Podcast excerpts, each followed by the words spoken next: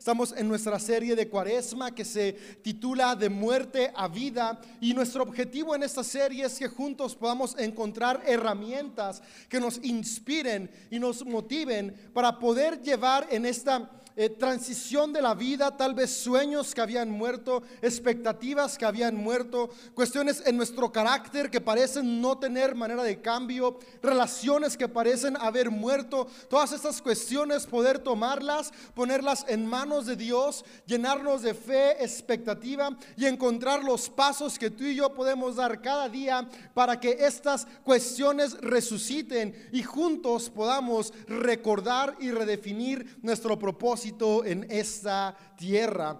Y es que al final de cuentas Jesucristo vino a este mundo a enseñarnos cómo vivir. Dios hecho hombre, el amor mismo encarnado en la figura de Jesucristo, vino para modelarnos cómo es vivir amando. Y es que al final de cuentas nuestro propósito en esta vida es ese sabernos amados y amar a los demás. Y Jesús vino a modelarnos ese tipo de vida. Jesús amó tanto que ese amor llegó incluso a chocar con la cultura opresiva de la época en la que él vivía, que ese amor que él dio y ese conflicto que creó con la cultura lo llevó a la cruz. Y esto lo estamos recordando en esta época de cuaresma donde viene Semana Santa y en Viernes Santo recordamos el sacrificio de Jesús en la cruz, que lo que nos recuerda es que el amor de Dios es tan grande que no hay nada que lo detenga. Jesús estuvo dispuesto a seguir amando a la humanidad, aun que eso le costara la vida. Pero cerramos esta época de cuaresma recordando que la muerte no es el final. Al tercer día Jesús se levantó entre los muertos, resucitó y según las escrituras y lo que creemos por fe es que hoy sigue reinando y no solamente hoy reina, sino que hoy a través del Espíritu Santo está en nuestros corazones. Y esa es la expectativa. Ese es el nombre de esta serie y, creo que esa es parte de la vida del creyente. Saber que todo aquello que aunque hoy esté muerto en las manos de Dios puede volver a vivir. Tu vida, tus sueños, tu propósito, lo que está por delante aún puede volver a resucitar. Y en esta temporada queremos inspirarte con los distintos mensajes a poder tener herramientas que justamente hagan eso. Traigan a nuestro interior vida, traigan a nuestras relaciones vida, traigan propósito y plenitud a cada cosa que hacemos. Y es que me encanta como dice Juan 10:10. 10. Juan 10:10 10 nos dice el autor que Jesús está contando una parábola y es la parábola del buen pastor. Me gusta mucho, si quieres conocerla por completo te animo a que leas el capítulo 10 de Juan. Desde el verso 1 en adelante puedes ir viendo eh, cómo, Jesús está narrando esta parábola que habla sobre el cuidado eh, de Jesús por las personas. Entonces, cuando él está contando esta parábola sobre el buen pastor, eh, algunas personas dicen, no, no lo entendemos muy bien. Y Jesús dice, ok, voy a explicarles, a clarificarles. Y lo clarifica con una frase. Y dice lo siguiente, quiero la que está en Juan 10:10. 10, el propósito del ladrón. Ahora, para entender esto, en la parábola, Jesús está hablando como cuando hay un rebaño, hay ladrones que vienen a robar y los que no son dueños del rebaño, de las ovejas, pues dejan que el ladrón se lleve lo que se tenga que llevar. Pero cuando está el pastor, que es el dueño, hace hasta lo imposible porque nada se lleve a las ovejas. Entonces está diciendo sobre este contexto de parábola Jesús lo siguiente. El ladrón, el propósito del ladrón es robar, matar y destruir. Pero mi propósito es darles una vida plena y abundante. Me encanta porque Jesús está diciendo, ¿sabes qué? Yo soy el pastor de la vida de cada uno de ustedes. Y mi propósito, mi objetivo es que cada persona tenga una vida plena y abundante. Yo no sé cómo es tu vida el día de hoy. No sé si es plena y abundante. Pero la buena noticia que tengo es que sin importar el punto en el que nos encontremos el día de hoy, tenemos la expectativa y la esperanza de a través del Espíritu Santo en nosotros poder comenzar a disfrutar una vida plena y abundante. Jesús siempre nos ofrece, si estamos en una situación mala, podernos llevar a lo mejor. Tal vez el día de hoy tú dices, ¿sabes qué? Yo sí tengo una vida plena y abundante. Tal vez has trabajado en tu carácter, en tus emociones y en tu espíritu durante varios años y el día de hoy ya disfrutas parte de esta plenitud de abundancia. La buena noticia es que en Jesús siempre hay más, aún hay más abundancia, aún hay más plenitud y es parte de lo que me encanta del mensaje del Evangelio que siempre aplica para todos y todas. No importa si tu temporada es buena o mala, en Jesús siempre hay algo más. Y durante esta serie queremos enfocarnos justo en eso, encontrar herramientas que nos puedan llevar a esa vida plena y abundante en esta tierra. Esta tierra en la que vivimos, este mundo, las circunstancias son complicadas. Hay cosas que están fuera de nuestro control. Pero me encanta que por eso vino Jesús. Jesús vino para demostrarnos cómo en medio de las circunstancias fuera de nuestro control, cómo en medio de una cultura que parece que va en decadencia, podemos seguir experimentando su amor. Y ese amor es el que aún en medio del desierto nos da plenitud y abundancia. Ese amor que Jesús nos lleva a experimentar es la capacidad de que aún en medio de la desesperanza podemos seguir soñando, podemos seguir confiando y podemos seguir teniendo expectativas. Y ahora la pregunta importante es, ok, ¿cómo podemos tener esa vida abundante? ¿Cómo podemos tener esa vida plena? Porque suena muy bonito, pero parece que no es nada más desearlo, hay algo que está ahí para poder tenerla. Y es algo que me encanta, aunque es un regalo que Dios nos ha dado, es un regalo que tú y yo necesitamos desarrollar.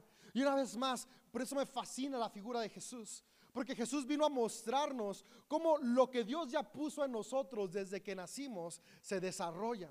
La razón por la que Dios se hizo hombre fue para poder modelarnos en carne propia el gran potencial que hay en cada uno de nosotros y en cada una de nosotras.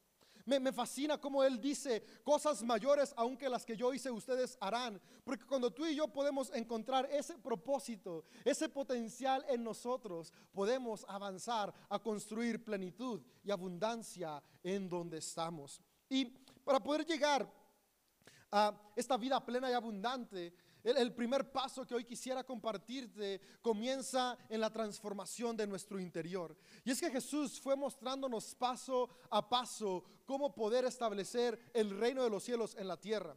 Y es que eso es el reino de los cielos en la tierra. El reino de los cielos en la tierra es un lugar donde cambiamos la opresión por la libertad y el respeto, donde se cambia la desesperanza por la esperanza, donde es transformada la injusticia en justicia, donde es transformado el dolor en alegría. Eso es el reino de los cielos. Y algo que me encanta es que el reino de los cielos no es algo del futuro. No es algo que está destinado para cuando terminemos nuestra vida en esta tierra y pasemos a la siguiente dimensión. El reino de los cielos es algo para experimentar en el aquí y en el ahora. Me encanta que Jesús decía constantemente, el reino de los cielos ya está entre ustedes. Y aún hay una frase que me gusta más que dice Jesús, el reino de los cielos está en ustedes. Y es que lo que Él nos está invitando y lo que nos está diciendo es para experimentar este reino que yo les ofrezco, hace falta que sean conscientes que está dentro de ustedes. Y si está dentro de ti, la manera de verlo es cuando lo desarrollamos a través de nuestras acciones. Y hay una frase que es muy muy popular y dice, lo que somos es el resultado de lo que hacemos. Y esa es una realidad. Cada cosa que tú y yo hacemos determina y construye un bloque en lo que vamos a obtener y a tener. Y eh, algo que Jesús nos promete, nos promete una vida abundante y plena. Y si tal vez el día de hoy no la tenemos abundante y plena, lo que tenemos que cambiar no es nuestra perspectiva de Dios. Yo por mucho tiempo pensé, tal vez Dios no quiere realmente una vida buena para mí. Pero en este tiempo me he dado cuenta que Dios quiere una vida buena para todos, quiere plenitud para todos, porque Dios es amor y el amor siempre busca lo mejor para los demás. Y lo que me di cuenta que tenía que cambiar era las acciones que yo estaba haciendo. ¿Qué estoy haciendo yo para poder tener eso que Dios ya me ha dado? Y creo que esa es una pregunta que muchos nos hemos hecho. Y hay unos principios muy prácticos que encuentro en el mismo Evangelio de Juan, en el capítulo 3, que pueden inspirarnos esta mañana para poder avanzar a esos pasos. Y en Juan 3 viene la historia de Nicodemo con Jesús. Y dice lo siguiente, quisiera leértela. Dice, Jesús se encuentra con un hombre llamado Nicodemo, un líder religioso judío de los fariseos. Una noche fue a hablar con Jesús. Rabí le dijo, todos sabemos que Dios te ha enviado para enseñarnos. Las señales milagrosas que haces son la prueba de que Dios está contigo. Jesús le respondió, te digo la verdad, a menos que nazcas de nuevo, es decir, que nazcas de lo alto, no puedes ver el reino de Dios. Nicodemo le dijo, ¿qué quieres decir con esto? ¿Cómo puede un hombre mayor volver al vientre de su madre y nacer de nuevo? Jesús le contestó, te digo la verdad, nadie puede entrar en el reino de Dios si no nace de agua y del Espíritu. Aquí quiero hacer una pausa. Me encanta que Nicodemo tiene una inquietud. Si leemos un poco atrás, podemos ver que Jesús comenzó a hacer milagros, Jesús comenzó a hacer cosas extraordinarias que vienen narradas en Juan 1 y en Juan 2. Y, Nicodemo estaba viendo esto, Nicodemo estaba viendo cómo había una alternativa diferente de vida. Y es por eso que Nicodemo va y busca a Jesús y le dice, Jesús, ¿cómo puedo experimentar esto? Nicodemo se dio cuenta que el propósito de Jesús era enseñarnos. Y esa parte me encanta. Porque cuando podemos ver a Jesús con esta óptica que es nuestro maestro, podemos aprender de sus acciones, podemos aprender de su corazón. Y Nicodemo se da cuenta que Jesús tiene algo que él desea. Nicodemo ve esta plenitud en Jesús y le pregunta, ¿cómo puedo acceder a eso, Jesús? ¿Cómo puedo tener eso que tú ofreces? Y la respuesta de Jesús por un momento lo saca de onda, como tal vez a cualquiera nos sacaría de onda. Le dice, Nicodemo, necesitas nacer de nuevo. Y es que Jesús estaba diciéndole un principio súper importante a Nicodemo. Le estaba diciendo Nicodemo, para que tú puedas alcanzar esa vida que tú deseas, para que tú puedas disfrutar esto que tus ojos ven en mí, lo que necesitas hacer es renovar tu identidad.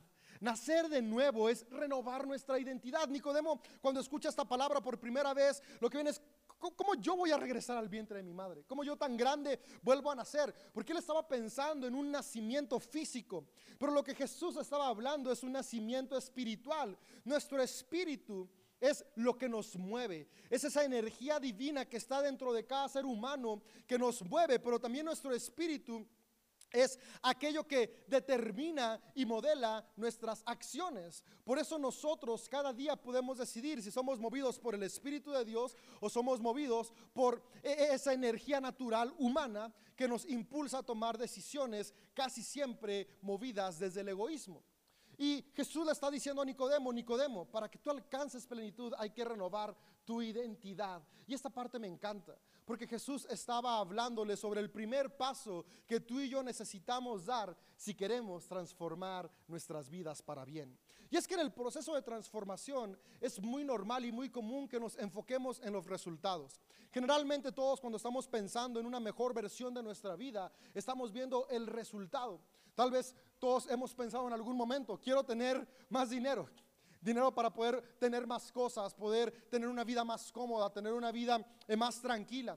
Tal vez hemos pensado, eh, quiero tener unos kilos menos para poderme ver mejor en el espejo, para sentirme más a gusto conmigo mismo. Eh, quiero tener no sé, eh, algún tipo de fama, quiero tener eh, salud. Nos, vamos enfocando en el resultado. Ahora, estos resultados son buenos. No quiero que pienses que, que, estoy satanizando el resultado. Todos los resultados que aspiramos para una mejor vida son buenos. Pero la cosa es que cuando nos enfocamos tanto en el resultado, muchas de las veces no alcanzamos a llegar porque el enfoque está incorrecto o está desfasado de aquello que nos permite llegar a disfrutar la vida que Dios planeó para nosotros. Cuando nos enfocamos en las metas, cuando nos enfocamos únicamente en lo que podemos tocar, por más que nos esforcemos, siempre hay un pequeño obstáculo que nos impide llegar a cumplirlo por completo. Y, hay, un ejemplo muy famoso, ¿no? Que es tal vez una persona se propone y tiene la meta de bajar 20 kilos y le echa todas las ganas a la dieta, le echa todas las ganas al ejercicio y los baja. Pero las estadísticas dicen que la gran mayoría de personas que logra bajar de peso, en unos meses más tiene un rebote y regresa a los 20 kilos y a veces hasta 25 kilos más. Y la razón es porque el enfoque siempre estuvo en quiero bajar de peso, estuvo en la meta. Y lo que Jesús vino a decirnos es, hay que renovar en dónde está nuestro objetivo para alcanzar la vida plena. Y algo que se descubrió hace mucho tiempo, que el ser humano se dio cuenta y que Jesús ya estaba diciendo a Nicodemo, es que para tener resultados óptimos, lo que tenemos que cambiar o la meta que nos tenemos que proponer viene desde el interior. En lugar de enfocarme en el resultado, necesito enfocarme en quién soy, porque lo que soy determina lo que hago. Es muy diferente yo comenzar algo con el objetivo únicamente en el resultado, que va a ser un resultado efímero o momentáneo, a comenzar a trabajar en mi interior para obtener resultados duraderos y constantes. Regresando al ejemplo del peso, es muy distinto comenzar una dieta y hacer ejercicio con el objetivo de bajar 20 kilos, a comenzar una dieta y hacer ejercicio con el objetivo de ser una persona saludable. La diferencia está en qué es lo que me motiva. Si lo que me motiva es la transformación del ser, es algo que voy a mantenerme, porque ser saludable no es algo que hoy alcanzo 20 kilos y ya le doy palomita. Ser saludable es un estilo de vida. Y como es un estilo de vida, me mantengo constante porque mi objetivo ya no es un resultado, mi objetivo es ahora quién soy yo. Y lo que Jesús le está diciendo a Nicodemo es, Nicodemo, necesitas nacer de nuevo, necesitas restaurar, restablecer tu identidad, dejar de hacer las cosas que haces pensando en el resultado y comenzar a actuar sabiendo quién tú eres. Y me gusta mucho cómo deja las claves Jesús y le dice a Nicodemo lo siguiente en el verso 5, si no me equivoco. Sí, el verso 5 dice, Jesús le contestó, te digo la verdad, Nadie puede entrar en el reino de Dios. Reino de Dios es este ambiente de justicia, de amor, de abundancia. Nadie puede entrar en el reino de Dios si no nace de agua y del Espíritu. Me gusta cómo en, el, griego original, en lugar de venir la palabra espíritu, viene la palabra viento. Dice, nadie puede eh, eh, entrar en el reino de Dios si no nace de agua y de viento. Ahora, ¿esto tiene, qué tiene que ver? Tiene que ver con la percepción que tenían las personas de la época de Jesús y los que escriben este libro sobre el agua y el viento. A veces cuando tú y yo leemos este, este pasaje llegamos a pensar que Jesús se refería al bautismo en agua y al bautismo en el Espíritu Santo, que para nacer de nuevo hace falta bautizarnos en agua y bautizarnos en el Espíritu. Pero esto no es lo que Jesús está diciendo. Ahora, como iglesia, como CDO, creemos en el sacramento del bautismo. Tan así que cada mes, el cuarto domingo, tenemos bautismos. Creemos que es un paso importante. Creemos que marca nuestra vida de una manera especial. En CDO creemos en la llenura de el Espíritu, no solo una vez, sino de manera constante. De hecho, en CDO te animamos a que cada día parte de tus disciplinas espirituales sea ser consciente de la llenura del Espíritu Santo en ti. Creemos en esto, sí. Pero Jesús aquí cuando está hablando con Nicodemo no está hablando de estos dos bautismos. Jesús está hablando del renacimiento de la conciencia de quién soy. Y es que en la época de Jesús hablar sobre nacer del agua, el agua es el elemento que da vida a todo. En la región que es una región desértica, el agua es preciada, no es algo que abunda por todo lugar. Y donde hay agua hay vida. Donde hay agua hay propósito, propósito en la tierra. Y para la época de Jesús, ellos veían al viento como la fuerza divina que estaba literalmente en todo lugar y que venía de lo alto.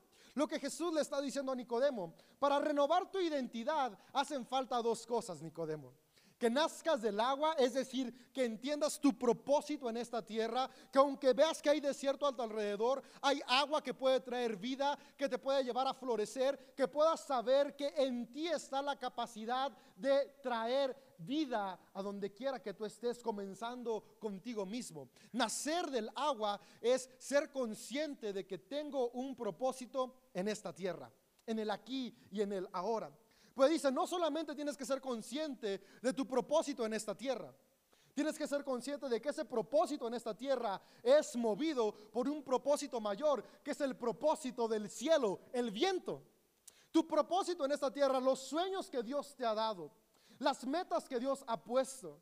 De primero tenemos que conocerlas, una vez que las conocemos, para alcanzar plenitud, necesitan que también nazcan del aliento del cielo, que es el amor el Espíritu de Dios. Nacer del Espíritu es ser consciente que en mí hay amor y cada propósito que hay en mí, cada sueño que hay en mí, cada meta que hay en mí, cuando he nacido del Espíritu, lo que la va a mover, lo que la va a impulsar, lo que la va a alimentar es el amor y no el egoísmo. Generalmente cuando nuestra identidad no ha sido renovada, lo que mueve nuestro propósito es el egoísmo. ¿Qué quiero yo? ¿Qué deseo yo? Y el egoísmo siempre nos lleva a ser maquiavélicos. Es decir, el fin justifica los medios. No importa a quién aplaste, no importa a quién lastime, no importa a quién dañe, incluso si es a mí mismo, con tal de llegar a la meta, lo voy a hacer. Por eso Jesús le dijo a Nicodemo, Nicodemo, la meta, el resultado no es lo principal. Lo principal es quién eres tú, tu identidad, transformarte. Y cuando nos transformamos no solamente somos conscientes de nuestro propósito en la tierra, sino de que lo que va a mover nuestro propósito en la tierra es el Espíritu de Dios, el amor de Dios mismo actuando a través de nosotros en el día a día. Y todo lo que tú y yo hacemos movidos por amor va a construir, va a restaurar, va a traer el reino de los cielos a la tierra. Nos va a permitir experimentar esperanza y expectativa aún en medio del desierto, aún en medio de las dificultades. Y es lo que Jesús está tratando de hacerle ver a Nicodemo. Nicodemo aún así le dice, es que, es que no comprendo. ¿Cómo puedo yo hacer esto? ¿Cómo es esto posible? ¿Cómo, es posible que, que, la identidad del cielo venga a mí? Me gusta mucho cómo, cómo nosotros leemos quien no nazca de nuevo. Pero una vez más, en, la, en la, Septuaginta, y, perdón, la Septuaginta no, en, la, en los textos eh, griegos del Nuevo Testamento dice, quien no nazca de lo alto. Porque lo que Jesús dice, quien no nazca de la identidad que Dios ha puesto para cada uno de nosotros, no experimenta el reino. Y Nicodemo dice, ok, ¿cómo nazco esa identidad? Y yo creo que tú y yo podemos hacernos esa pregunta. Porque claro, yo quiero vivir amando, yo quiero descubrir mi propósito, pero ¿cómo puedo nacer a esa identidad?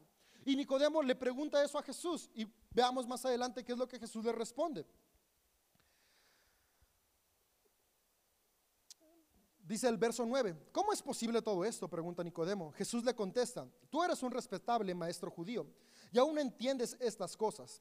Te aseguro que les contamos lo que sabemos y hemos visto, y ustedes todavía se niegan a creer nuestro testimonio. Ahora bien, si no me creen cuando les hablo de cosas terrenales, ¿cómo creerán si les hablo de cosas celestiales? Nadie jamás fue al cielo y regresó, pero el Hijo del Hombre bajó del cielo. Y así como Moisés levantó la serpiente de bronce en un poste en el desierto, así deberá ser levantado el Hijo del Hombre para que todo el que crea en Él tenga vida eterna, es decir, tenga vida eterna en Él.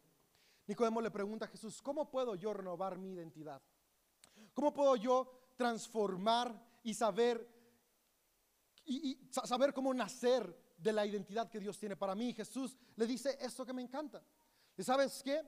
Lo que tú tienes que hacer es enfocarte en Jesús. Y da un ejemplo de Moisés. Habla que Moisés lo que hizo fue levantar la serpiente de bronce y aquí está hablando a un pasaje del primer testamento en el cual Israel, la nación, estaba en el desierto y había serpientes y serpientes estaban picándolos y estaban muriendo y Moisés levanta una serpiente gigante de bronce y todos los que veían la serpiente eran sanos. Lo que Jesús le está diciendo a Nicodemo es para restaurar tu identidad hay que voltear a ver a Jesús, porque Jesús es el modelo de vivir amando en la tierra. Deseas transformar tu identidad, voltea a ver a Jesús, sigue el ejemplo de Jesús. Y es que todos somos el resultado de lo que vemos, de lo que nos inspira.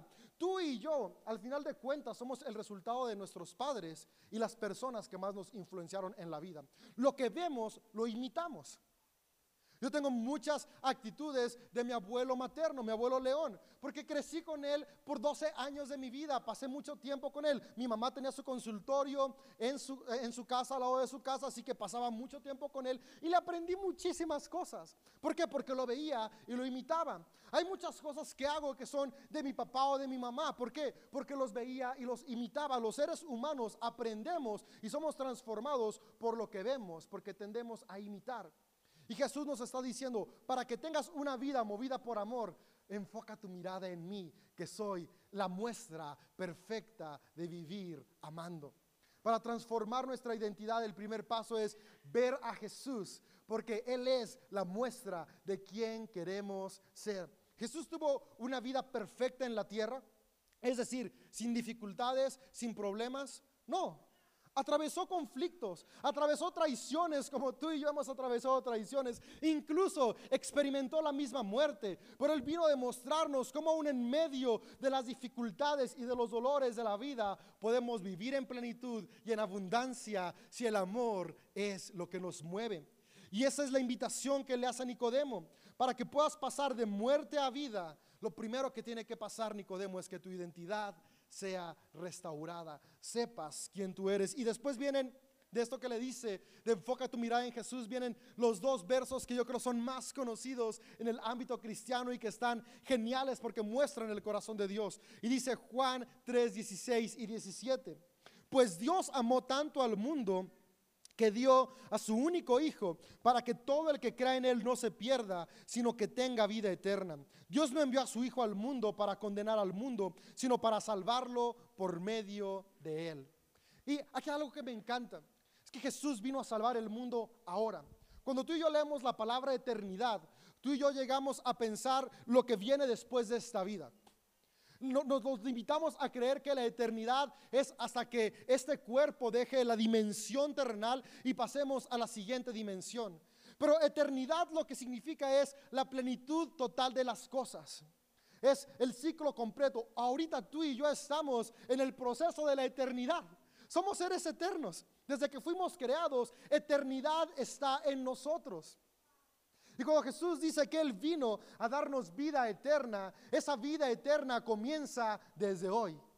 Ciertamente sabemos y creemos y tenemos la fe y la expectativa de que después de acá viene algo más y algo mejor, pero no tenemos que esperar para comenzar a disfrutar el reino de los cielos aquí y ahora. Cada vez que Jesús predicaba, Él tenía su enfoque en el hoy.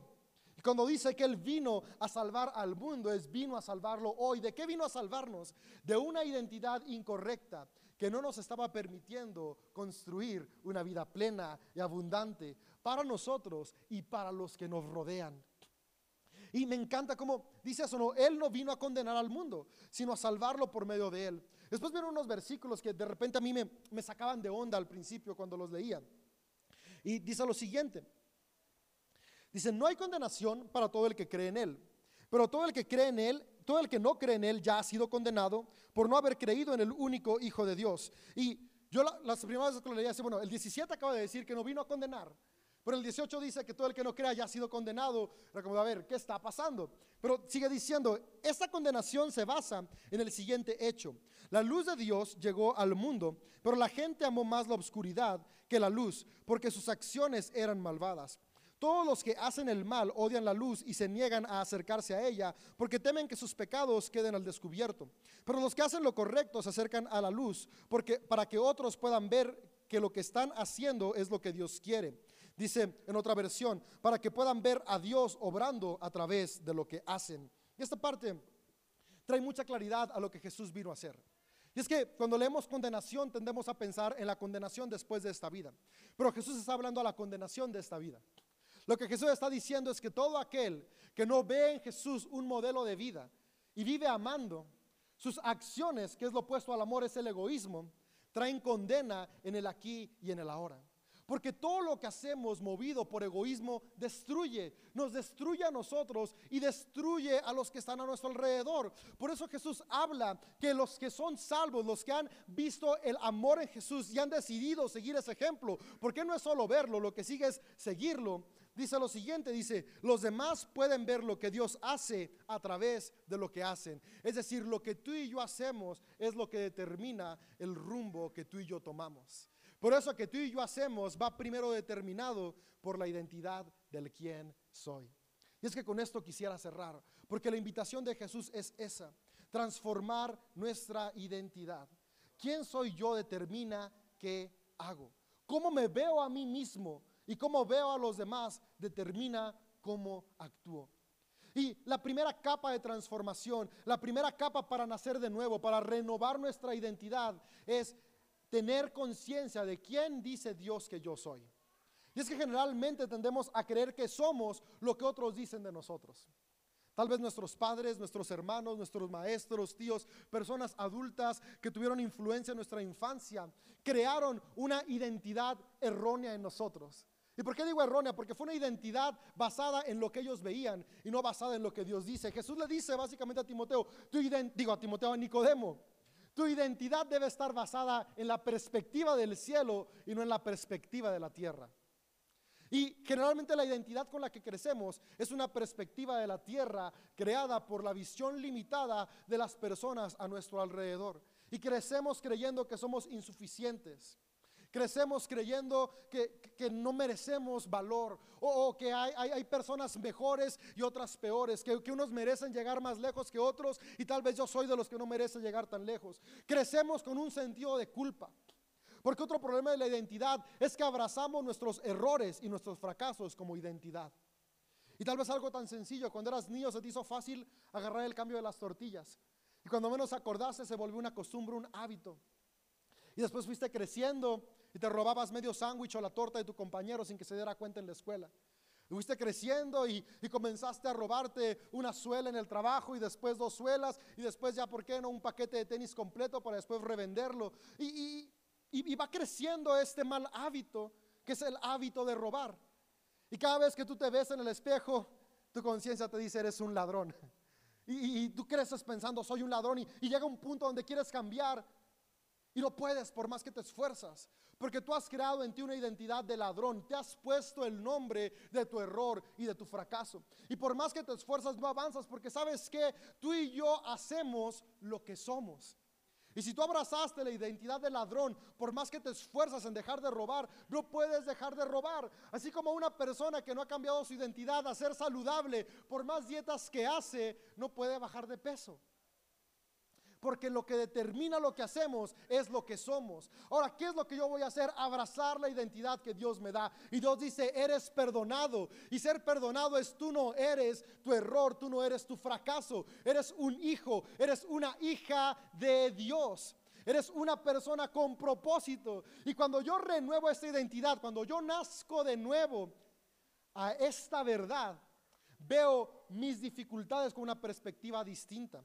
Ahora, no es que ignoro que estoy teniendo una actitud destructiva al robar. Es que ahora voy a cambiar lo que hay en mi mente y en lugar de decir, soy un ladrón que ya no quiere robar, ahora voy a decir, soy un hijo, soy una hija de Dios, creado para ser honesto. Y como yo soy honesto por ser hijo de Dios, no voy a robar. ¿Ves la diferencia que hay de una persona que actúa desde el nacer de nuevo, es decir, la renovación?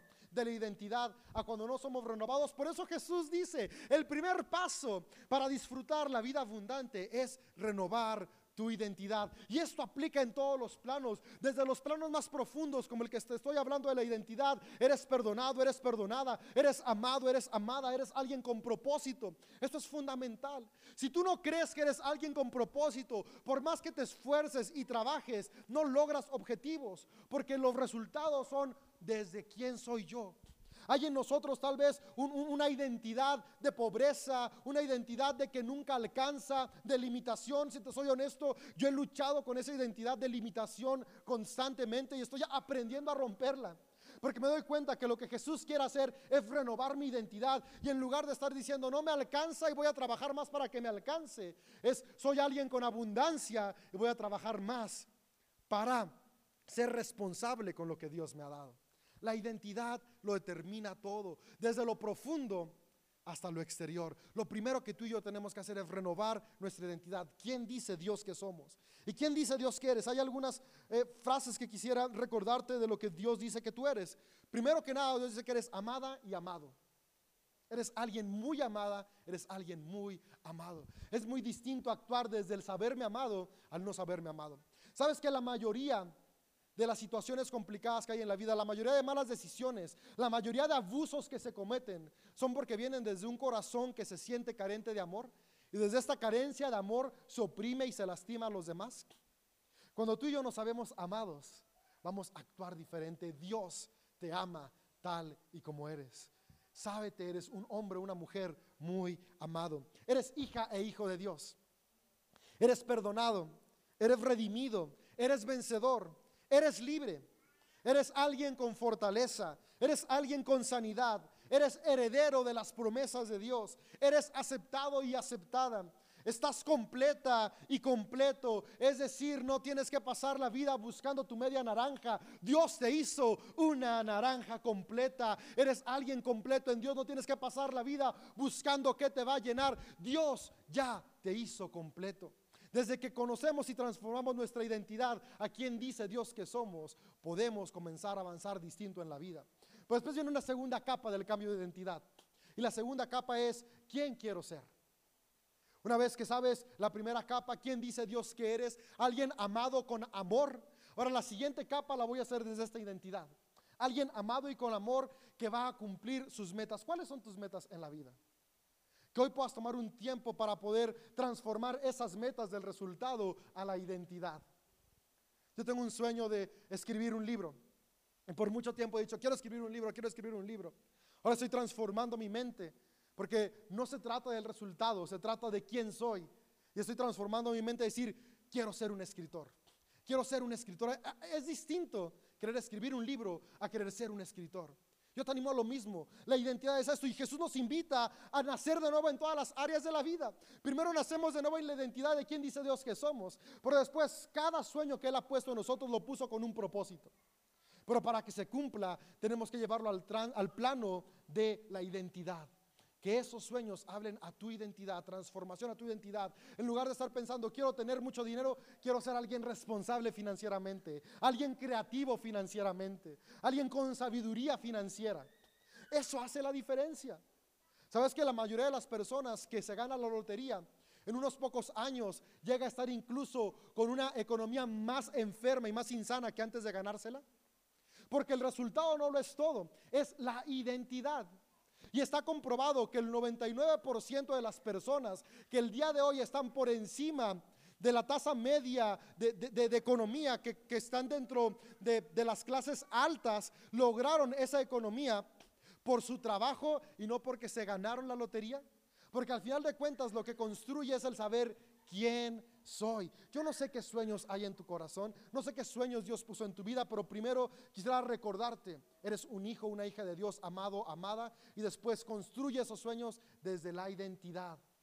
Tú eres y tú tienes la capacidad de ser quien Dios ha diseñado que seas. Y por último, nacer de nuevo. En la tercera capa que tienes, ¿quién necesitan que sean las personas que están a mi alrededor? ¿Quién necesitas que sean tus hijos, tu esposa? Tu esposa necesita que seas un esposo amoroso, un esposo responsable, un esposo presente. Tus hijos e hijas necesitan que seas un padre amoroso, una madre amorosa, una madre responsable, una madre presente. Ponernos a pensar qué necesitan las personas a mi alrededor que yo sea. Y a medida que cambiamos nuestra identidad en estas tres capas, vamos a ir experimentando poco a poco la plenitud y la abundancia que Dios vino a traer a nuestra vida. Primera capa, mi identidad en Dios. ¿Quién dice Dios que soy? Segunda capa, desde esa identidad sana, ¿quién quiero ser? No me enfoco en la meta, me enfoco en quién soy. Y tercera capa, ¿quién necesitan las personas a mi alrededor que yo sea? Nacer de nuevo es renovar mi identidad, una identidad sana y correcta, que su objetivo, que su modelo es Jesús, el amor encarnado. Si resumimos todo esto, ¿Para qué estamos en esta tierra? Para amar y sabernos amados. Que cada acción que hagamos vaya movida por amor.